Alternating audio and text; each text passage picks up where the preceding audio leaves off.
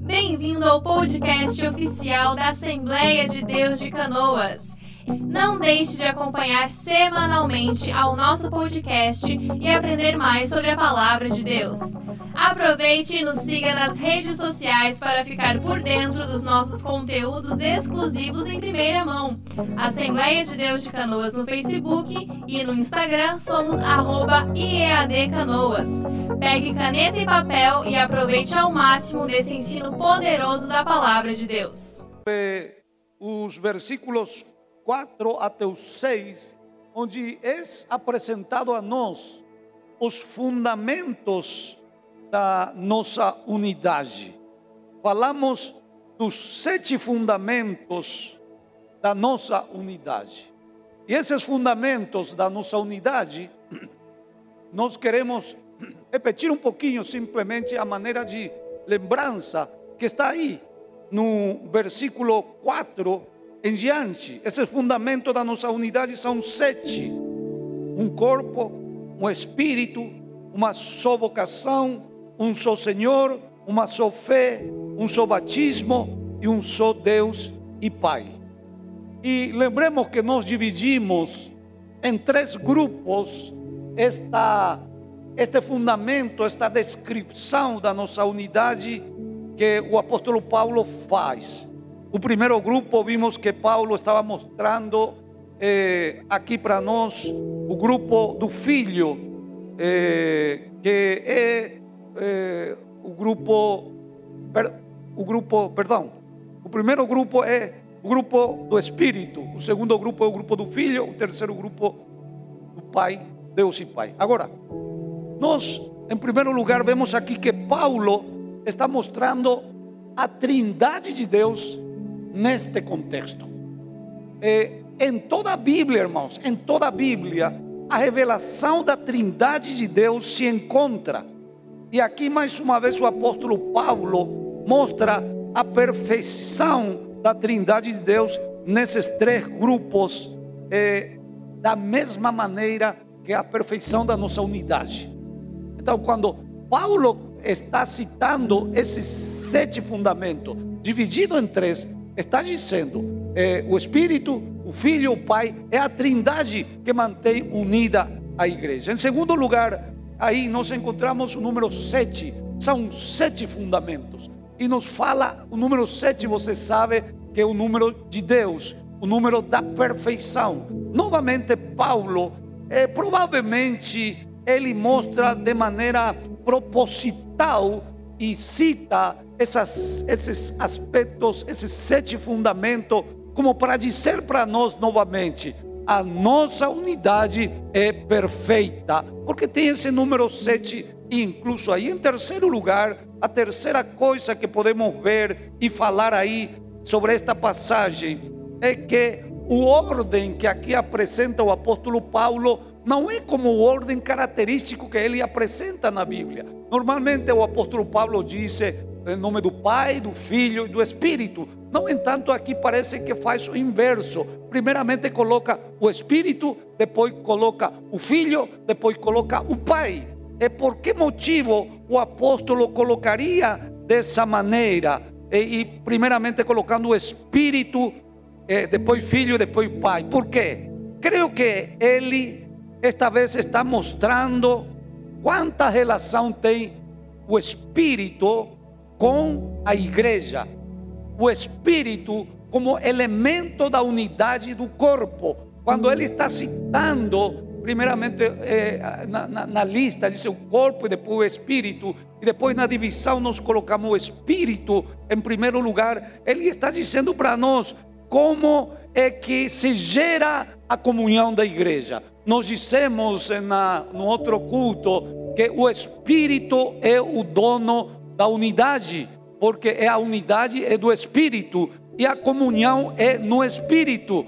E somente aquele que tem o Espírito tem comunhão com seu irmão e é um com seu irmão. Quanto está entendendo o que estou falando esta noite? Então, fazendo esse resumo, eh, entendemos que é o Espírito que gera a comunhão entre os irmãos. E é o Espírito que gera a comunhão com Deus, ou seja, a comunhão horizontal e a comunhão vertical. Então, por isso que o Espírito é citado primeiramente, porque o Espírito que gera essa comunhão com o Pai, que é citado finalmente, porque eh, o Filho é citado em segundo lugar, o Espírito que está no corpo, o Filho que é a cabeça e o Pai, Deus, o Pai que é a cabeça de Cristo e é a cabeça de toda a criação, a fonte de todas as coisas. Em resumo, foi isso que nós estivemos falando na, no, na reunião passada sobre os sete fundamentos. Agora, o primeiro fundamento, aqui que encontramos um só corpo. Eu gostaria de ir vendo cada fundamento para poder des, como se diz? Desmenuzar, ia dizer em castelhano. Es desmiuçar, para poder esmiuçar, esmiuçar um pouquinho, pouco a pouco, é porque a gente não para para pensar nestas coisas, né? Quanto que quantas vezes que a gente para quando a gente está lendo, estamos lendo tudo de corrido, mas não paramos para pensar porque essas palavras são é, são colocadas inspiradas pelo Espírito Santo. Então aqui nós encontramos é, essa palavrinha. Agora, eu queria dizer para você que o nosso pior problema, o pior problema do homem, irmãos, e da mulher, claro, é o egoísmo. Né? Tudo nós julgamos de maneira subjetiva.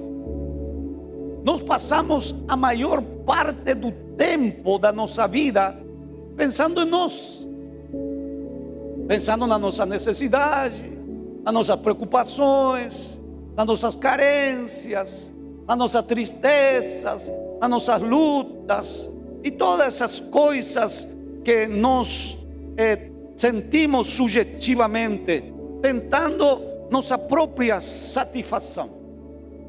E essa, essa vida egoísta, irmãos, é o resultado do pecado. O pecado é que gera a vida egoísta. De fato, que o, a raiz do pecado é o ego humano. Então, eu quero esta noite é, entrar um pouquinho nessa questão do egoísmo humano. A raiz do pecado está no eu humano.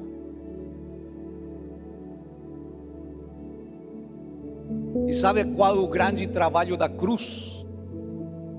O grande trabalho da cruz é eliminar o nosso ego. Repito, o grande trabalho da cruz é eliminar o nosso ego.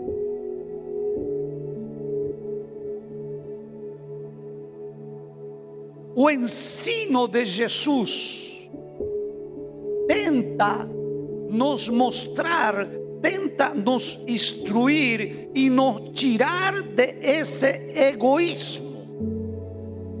A doutrina de Cristo, irmãos, o fundamento, a raiz da doutrina de Cristo é negue-se a si mesmo, tome a sua cruz, siga-me.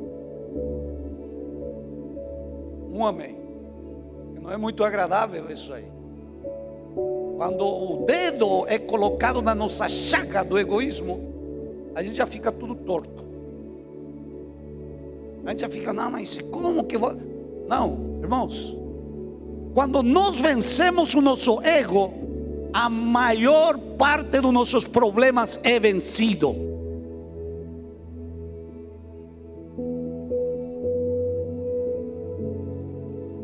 E Paulo segue nessa linha de ensino para nos tirar do subjetivo, do subjetivismo, para nos tirar do subjetivo eu e nos transportar ao corporativo nós. Amém? Paulo diz aí em 1 Coríntios 12, 27, quando ele vai nos dar a nossa identidade, diz para nós, 1 Coríntios 12, 27, ora, vós sois o corpo de Cristo e seus membros em particular. Vós já não sois, apesar de que nós temos nossa individualidade, mas nós temos que aprender a pensar de uma maneira corporativa e entender que nós, eh, como disse o próprio apóstolo Paulo, já não devemos viver para nós mesmos. E isso é o que mais custa ao ser humano e o que mais custa aos crentes na igreja. Paulo ensina isso aos Efésios, quando nós já estudamos lá no capítulo 2, que diz que os judeus e os gentios já não são mais dois povos, mas foram tornados um só povo, num só novo homem, num só corpo. E quando Paulo está dizendo isso, não está dizendo que os judeus e os gentios se sentaram para negociar um acordo e colocar dez regras de como iam se tratar a partir. Não, não estava dizendo, Paulo não estava dizendo isso, que haveria uma aliança estratégica, que havia, haveria um acordo de paz. Não, absolutamente. Paulo estava dizendo que pela, pelo milagre da cruz e pelo poder do Espírito Santo, de ambos povos se tornaria um só povo através de um novo homem em, no corpo de Cristo. Então, esse mistério espiritual que o apóstolo Paulo está ensinando aqui, onde nos diz no capítulo 2 que ele, Deus, Jesus Cristo, tirou a parede de separação, porque ele já não queria essa, essa divisão, ele já não quer divisão.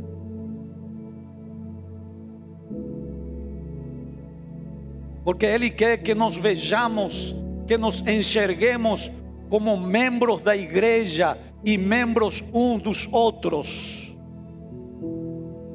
Quando nos vejamos assim, irmãos, como membros um dos outros, uma das coisas que a mim mais me impactou quando cheguei na nossa igreja de 25 membros, lá no Paraguai, era jovem, 25 membros, todo mundo se conhecia. É, é tão bom quando a igreja é pequena, né, que todo mundo se conhece, uma igreja grande como a nossa, às vezes é bem complexo manter a corporatividade, mas nós temos que manter. É por isso que nós queremos fazer grupo pequeno, irmão, para que a nossa corporatividade seja mais sólida. Porque é aí que nós treinamos a nos suportar um ao outro, Aí que nos treinamos a ter paciência um com o outro, aí que nos treinamos a nos amar uns ao outro, aí que nos treinamos a ser longânimo um com o outro. Quando nós viemos numa conferência como essa, porque aqui é uma conferência, você escuta e você não tem onde praticar o seu cristianismo, muitas vezes. Por quê? Porque aqui é oi e tchau. Dice tchau também em português. É. Oi e tchau. É. Fala o Senhor até amanhã. Tudo é sorriso. Aí, quando estamos em grupo mais pequeno, quando estamos nos departamentos, aí as coisas assim, é, é, aparecem a realidade desse relacionamento que nós temos que edificar. Então, meus irmãos, é, Deus quer que nos vejamos como membro um do outro, como família um do outro que nos amemos, porque aí está o segredo da vitória espiritual para a tua vida. Se tu não podes enxergar a tu irmão como irmão, se tu não podes enxergar a tu irmão como membro, como um membro teu, como tu, tua parte, então custa você ter um pensamento corporativo, um pensamento de unidade. Porque sempre estás pensando na tua necessidade, na tua carência. O que, que me falta a mim? E aí, esse, esse, esse lado egoísta nosso que vem sempre exigindo: ah, por que, que não me deram paz do Senhor? Por que, que não me saudaram? Por que, que não me enxertaram? Por que, que não me dão oportunidade? Por que, que isto? Por que, que aquilo? Sempre relacionado comigo, comigo, comigo. Mas volto a dizer, irmãos, Deus nos chama a mudar a nossa direção. Porque o homem, irmãos, não foi feito para ser egoísta. Deus não criou o homem para ser egoísta. O egoísmo veio à raiz do pecado, repito. E o egoísmo é que te faz fazer infeliz. As pessoas mais felizes são aquelas que pensam nos outros, que se preocupam pelos outros para ajudar, que trabalham para os outros, que servem aos outros, que ajudam a se realizar as outras pessoas. Essas são as pessoas mais realizadas, irmãos. E não é que não tenha problema, tem também problema.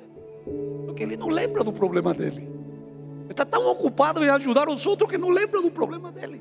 E quando se dá conta, Deus já solucionou o seu problema. E ele vive, como disse aquele, aquela velha canção: Vivo minha vida cantando, não me, não me adianta chorar. Vivo com Cristo, Cristo comigo, e é doce o meu caminhar. É. Agora, enquanto você Siga pensando na sua carência, na sua necessidade e siga choramingando, você vai seguir com problemas. Eu quero lhe convidar esta noite a que seja ciente de que você é membro do corpo de Cristo. E olha que não é qualquer coisa isso. Olha que ser membro do corpo de Cristo não é qualquer coisa ser membro do corpo de Cristo, corpo poderoso, corpo puro, corpo glorioso, corpo sadio, corpo glorioso, corpo sem máculas. À medida que você se enxerga no corpo de Cristo, você vai ser, eh, vai ser dessa maneira, assim como é o corpo de Cristo. Mas você tem que trabalhar no seu egoísmo. Você tem que trabalhar na sua egolatria. O problema da unidade sempre é o problema da igreja, irmãos. Isso já acontecia lá em, em Coríntios, nós já vemos já o apóstolo Paulo tratando uma questão de unidade na igreja de Coríntios, onde havia eh, partidarismo. Na igreja de Corinto havia partidarismo, ou seja, eh, eles diziam: Eu sou de Paulo, eu sou de, eu sou de Pedro, eu sou de Apolos, eu sou de Cristo, dizia o mais espiritual. Né? Já havia divisões. O apóstolo Paulo trata essas divisões e diz para a igreja: quando vocês estão pensando dessa maneira, vocês não são carnais. E hoje estamos entrando no mesmo problema, somente que ninguém diz eu sou do pastor Miguel e eu sou do Leandro, não, ninguém disse isso, mas as pessoas dizem eu sou do departamento música. Eu sou da, do departamento da EVD. É? Eu sou é, do departamento de porteiros diaconis. Ou seja, eu sou da JMV. A tua identidade não é o teu departamento, a tua identidade é Cristo. E se você não quebra esse paradigma, se você não quebra essa, essa mentalidade, você vai ficar sozinho.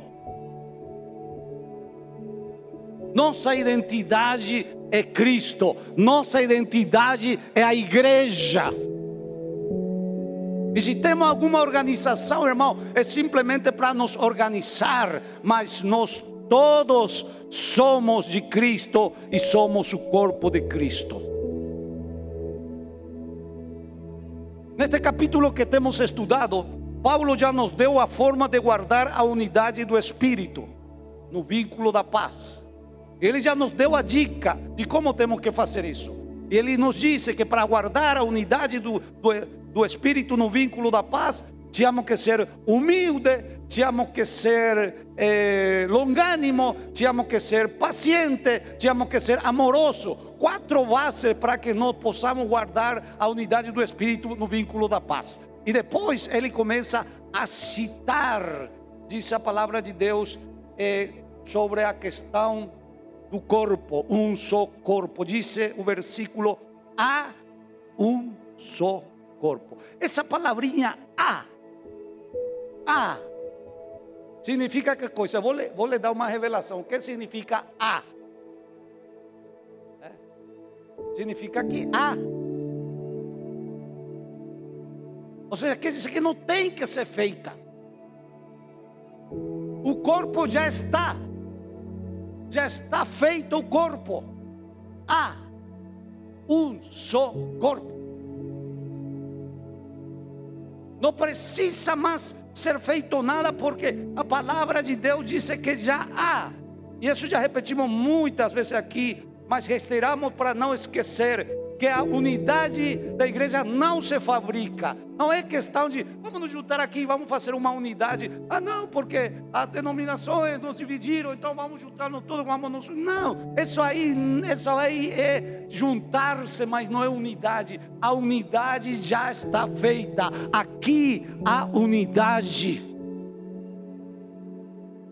E unidade não é uniformidade. Isso aí depois vamos é, ver um pouquinho mais adiante. Como membro da igreja, o apóstolo compara a igreja com o com corpo. O que Paulo queria dizer quando falou que somos um corpo em Cristo, em Efésios 22, por exemplo, escreve e sujeitou todas as coisas a seus pés e sobre todas as coisas constituiu como cabeça da igreja, que o seu corpo, a plenitude daquele que cumpre todo em todos e pela cruz, diz o versículo 16 do capítulo 2, reconciliar ambos com Deus em um corpo, matando com ela a inimizade.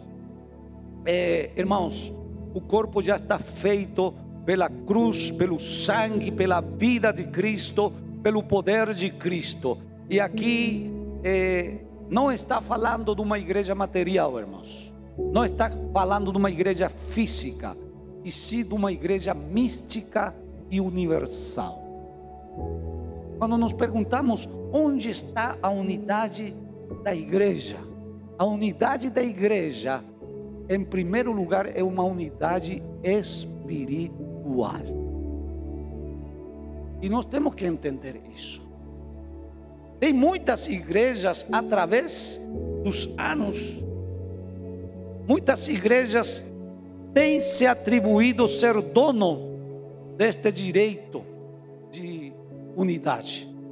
E a gente já tem passado muitas experiências nesses quase 50 anos de ser crente, irmãos, de ver igreja que periodicamente se levanta e dizem: Nós somos a igreja verdadeira, vem aqui que vamos nos juntar todos unidos. E se levanta e junta e tira a gente de lá, tira a gente da outra congregação, tira da outra denominação, tira. E como aquela pessoa quer ser um e quer estar na unidade da igreja, vão tudo se ajunta, se amontoa tudo nessa congregação. Mas geralmente não dura muito. E se dura, fica estagnado. Eu tenho visto movimentos, irmãos, que dizem: não somos a igreja verdadeira. Se atribui exclusividade na igreja, mas ninguém pode dizer isso nem a Assembleia de Deus, que é uma igreja grande, pode dizer, ah, nós somos a igreja. Não, irmãos. Porque a igreja é uma igreja espiritual e mística que transcende todos os tempos, porque é uma igreja eterna. E dessa igreja forma parte eh, Abraão, Isaac, Jacó. Dessa igreja forma parte Moisés. Dessa igreja forma parte Josué. Dessa igreja forma parte os profetas. Dessa igreja forma parte Elias. Eles morreram, disse a Bíblia, sem receber a promessa, mas crendo na esperança, disse a palavra de Deus, da ressurreição e na esperança do Messias. Eles fazem parte, o apóstolo da igreja, os apóstolos da igreja primitiva, fazem parte dessa igreja universal, essa igreja mística, desse corpo único, um só corpo, diz a palavra de Deus. Então, esta igreja está constituída de pessoas de todo tipo, de toda raça, de toda posição social, de toda característica diferente, de todo extrato social de toda, de toda a cidade, de toda a nação, não faz, Deus não faz nenhuma diferença. O tempo não faz diferença para a igreja de Cristo. As habilidades naturais não faz diferença para a igreja de Cristo. Os dons, os dons espirituais não faz diferença para a igreja de Cristo. Você pode ter habilidades diferentes, você pode ser mais inteligente, mais burro, mais capaz, mais ignorante, com mais dinheiro, com menos dinheiro, mas sabe uma coisa, isso não faz diferença para a igreja de Cristo, porque são duas as características daqueles que querem ser membro do corpo de Cristo. Em primeiro lugar, ele tem que ser lavado pelo sangue do Cordeiro de Deus.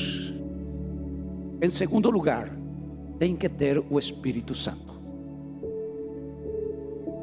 Se você é lavado pelo sangue do Cordeiro e você tem o Espírito Santo, você é parte desse corpo glorioso do Senhor Jesus Cristo.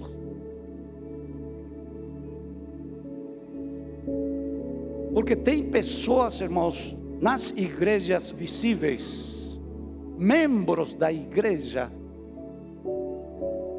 que não são salvas. Ah, pastor, mas o que, que o senhor está dizendo? Não.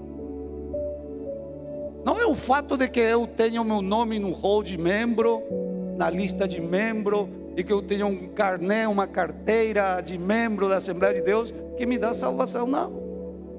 Não é isso. Tem gente que até se batizam e não são salvos. O que é que me dá salvação? Que sou lavado pelo sangue do Cordeiro de Deus e que tenho o Espírito Santo de Deus. Eu tenho que garantir isso. Eu tenho que ter certeza disso. E se eu tenho o Espírito Santo de Deus, eu entendo a corporatividade da igreja, eu entendo a unidade da igreja, e eu vivo nessa unidade. Porque o homem, irmãos, sempre é divisor. ¿Por qué que no somos divisores? Porque somos egoístas. Nosso egoísmo nos separa. Mas como o Espírito Santo que trabalha em nossa vida, trabalha através da cruz para eliminar o nosso egoísmo, para convertir nosso egoísmo, nosso homem interior egoísta num homem interior altruísta, num homem interior que se preocupa em fazer em primeiro lugar a vontade de Deus para glorificar a Deus, porque isso é uma coisa, disse, o Espírito Santo é dado ao homem para glorificar a Deus. Por isso, eh, hoje eu compartilhei o versículo, esse versículo que diz: seja que comais, ou seja que bebai, passei tudo para a glória de Deus. O pior problema não só isso. Quando a pessoa não faz caso do Espírito que recebeu, ele não glorifica a Deus. Ele faz a coisa que faz é para aparecer, para o eu aparecer, para eu ser notado, para eu ser escrito eh, no Facebook, no Instagram, lá que eu apareça, eu, misericórdia. Mas o Espírito Santo foi dado para glorificar a Cristo. E que tem o Espírito Santo sempre vai procurar glorificar a Cristo. E quanto mais você glorifique a Cristo, quanto mais você faça famoso a Cristo, quanto mais você faça famoso a Deus, Deus vai lhe fazer famoso. Deixa para Deus trabalhar na tua fama. Não persiga a tua fama, não persiga essa glória da vida. Persiga Cristo, persiga fazer a sua vontade, persiga glorificar o seu nome, persiga entender a igreja. Porque quando entendemos a igreja, irmãos, quando entendemos e quando pertencemos a esse corpo, entendemos alguma coisa. Em primeiro lugar, entendemos que a igreja é o corpo de Cristo por ser um organismo vivo, espiritual, uma nova criação que Deus fez. Todos nós sabemos, irmãos, que o corpo humano começa com uma célula, sim? E que nessa célula gerada se gera a vida e a vida começa de uma maneira é, sobrenatural, porque ninguém até agora é, chegou à raiz da vida, a, a, a revelar é, esse, vamos dizer assim, é, esse elemento básico que gera vida. Ninguém até agora chegou lá. Essa partícula de Deus que eles chamam. Lá, no, lá na França existe um local que chama-se CERN. O CERN é uma, é uma estrutura científica que foi instalada sobre a Terra, que é muito grande. E chama-se aí que é o acelerador de partículas. E o que, que é o trabalho que eles fazem? Eles procuram as procuram trabalhar nessa partícula final para descobrir a essência da vida. Esse é o trabalho dele. Uma baita de uma estrutura. Procure aí no, no Google CERN, C-E-R-N, e veja o trabalho que eles fazem. E o corpo começa com essa essência. Agora, nós vamos pensar espiritualmente. Jesus veio gerar um novo homem. Amém? Não é mais o homem físico, é o homem espiritual. E ele é a partícula, o seu espírito é a partícula geradora desse novo homem. Aleluia.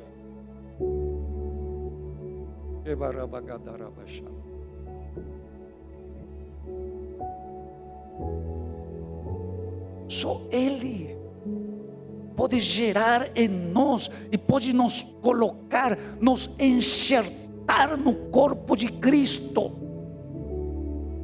e fazer de nós parte do corpo de tal maneira que possamos pertencer à igreja, ser parte dessa igreja, declarar-nos que somos membros dessa igreja e viver como um corpo unido, servindo a Deus.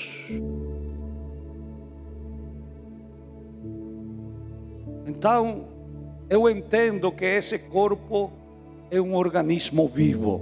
A igreja é mais que uma organização, é um organismo vivo. A igreja, irmão, está latejando dentro da tua vida. O coração de Deus está latejando dentro da tua vida. E se tu eres parte da igreja, tu sente o coração de Deus batendo dentro de ti. E tu sabe por que, que ele bate, por que, que ele chora, por que, que ele geme, o que, que ele deseja, porque tu está no corpo enxertado.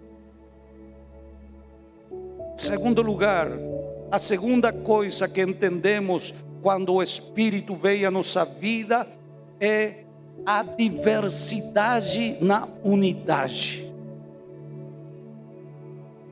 não podemos e não somos iguais. Se você lê, eu não tenho tempo para ler, lá no capítulo 12 de eh, 1 Coríntios, onde fala que o olho não é igual eh, que a boca, que o ouvido não é igual que, que a mão, que, que, que não tem como, somos diferente. Você é diferente a mim, eu sou diferente a ti. Nós temos dois diferentes, nós temos capacidades diferentes, mas nessa diferença está o poder do corpo. Porque sabe uma coisa? O nosso corpo trabalha de forma coordenada. Por causa da diferença, pode fazer muita coisa. Sim pode pensar, pode olhar, pode cheirar, pode ouvir, pode pegar, pode beber, pode falar, pode caminhar, tudo na diferença, mas nessa diferença está a essência da unidade. Não queiras que teu irmão seja igual a ti. Teu irmão não vai ser jamais igual a ti. Não condenes a fraqueza do teu irmão. Não ignores essa diferença, cada um somos diferentes. Mas nessa diferença é que brilha a unidade do corpo de Cristo. Terceiro lugar, entendemos que somos interdependentes um do outro, impossível de se separar como membros. Eu dependo de ti, e tu depende de mim. Por isso que aquele que tem o Espírito Santo, Leandro, não pode brigar com seu irmão. Até pode estar de desacordo. Até pode ter algum problema. Porque acontece, somos humanos. Falhamos, temos opiniões diversas, podemos estar de desacordo, mas sabe uma coisa? Quando a gente está de desacordo, e aquele desacordo é tão grave que vai nos separar, o Espírito Santo começa a trabalhar dentro. Se você não sente isso quando está mal com seu irmão, não tem o Espírito Santo. Porque o Espírito Santo, irmãos, trabalha dentro de nós, nos deixa triste, nos deixa abatido. Quando você briga, ou quando você discute com a esposa, começando pelo básico. Imagine, você não pode estar brigando com as pessoas que são teus irmãos. E aí, porque você brigou com ele, aí não fala mais com ele. E você senta lá na outra ponta. E você parece que é abençoado. Você não é abençoado. Ou você não tem o Espírito, ou você é um baita de um desobediente. Porque quando a gente, irmãos, a gente discute ou diferencia, ou tem problema, ou tem dificuldade com o irmão, a primeira coisa que o Espírito te leva é a te reconciliar com teu irmão. Porque Deus não nos deu espírito de divisão, e sim espírito de reconciliação. Então, quando há essa discussão e tu não te reconcilia, então considera se o Espírito Santo está na tua vida. E se tu sente que o Espírito Santo está na tua vida porque está triste, está abatido, é, então vai te reconciliar. Agora, se não tem tristeza, não tem abatimento e tu está nem aí com teus problemas com outro, então aí o Espírito Santo já voou faz tempo, já não está contigo. Porque o Espírito Santo, o Espírito da unidade, o Espírito da comunhão, o Espírito da relação, quando nós recebemos o Espírito, nós entendemos em quarto lugar o conceito do corpo de não desprezar a nenhum dos membros. Quem tem menor honra é que se lhe dá maior honra. Não pense que tu é menor que ninguém. Não, eu não tenho o dom que você tem você prega, eu não prego, você aparece lá em cima, eu não apareço. O apóstolo Paulo disse: e o que reputamos ser menos honroso no corpo, a esse honramos muitíssimo mais, disse o apóstolo Paulo. Olha só o seu corpo. Ontem o, o pastor o Joãozinho estava nos ensinando, estava dizendo é, que ele tinha, que o pé dele era muito feio. É, o pé dele era a parte que mais desonrava. Você pensa como você quiser, qual a parte do seu corpo que mais desonra, disse ele. Mas para mim é o meu pé. Então, para cobrir o meu pé, eu honro o meu pé com sapatos bem bonitos, disse ele.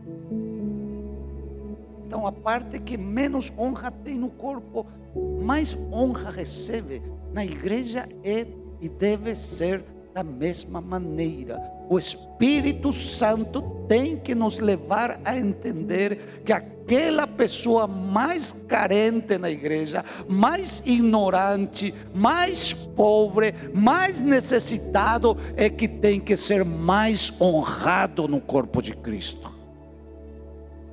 O Espírito Santo nos leva a entender, em quinto lugar, que se uma parte sofre no corpo, a outra parte também sofre. Quando alguém sofre, todo o corpo sofre. Se não, quantos de vocês já bateram o dedo com um martelo? Levante sua mão, por favor, que bateram o dedo com o martelo. Tu não bateu ainda o teu dedo com o martelo? Não acredito. não acredito. É, é, é, alguma vez vai bater. Irmão, eu sou muito chorão. Eu sinto demais. Quando eu bati mais de uma vez, eu me lembro até que é, brincava de forquinha, né, com aquela. E, tirava e em vez de, acertar o pássaro, acertava o dedo aqui. Misericórdia. É, eu me eu sentia todo o corpo se como se diz? Entra em cortocircuito. A igreja que tem o Espírito Santo, a igreja que é unida, que é um só corpo, essa igreja se condói com a dor daquele membro que está sofrendo. Em sexto lugar, último, todos trabalhamos, apesar de nossas diferenças, para o mesmo chefe, para o mesmo patrão, para o mesmo Senhor. Seja o departamento que você está na organização da igreja, seja o ministério que você tiver na igreja, seja o nível de hierarquia que você tenha, seja o trabalho que você fizer na igreja, todos trabalhamos para o Senhor Jesus Cristo e temos que puxar para o mesmo lado. Porque se você puxa para outro lado, você não está trabalhando para Ele. Porque se você é problema na igreja constantemente, você não está sumando. E aquele que tem o Espírito Santo, que entende, que tem a revelação do corpo, ele sabe estas verdades. Por quê?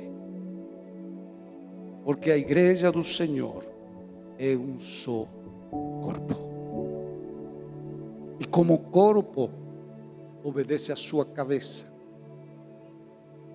E como corpo, recebe direção da sua cabeça. No corpo de Cristo não existe individualismo, no corpo de Cristo não existe independência, no corpo de Cristo não existe visões particulares, no corpo de Cristo não existe essas coisas. O corpo de Cristo trabalha de maneira coordenada em obediência à sua cabeça. Fica em pé, por favor.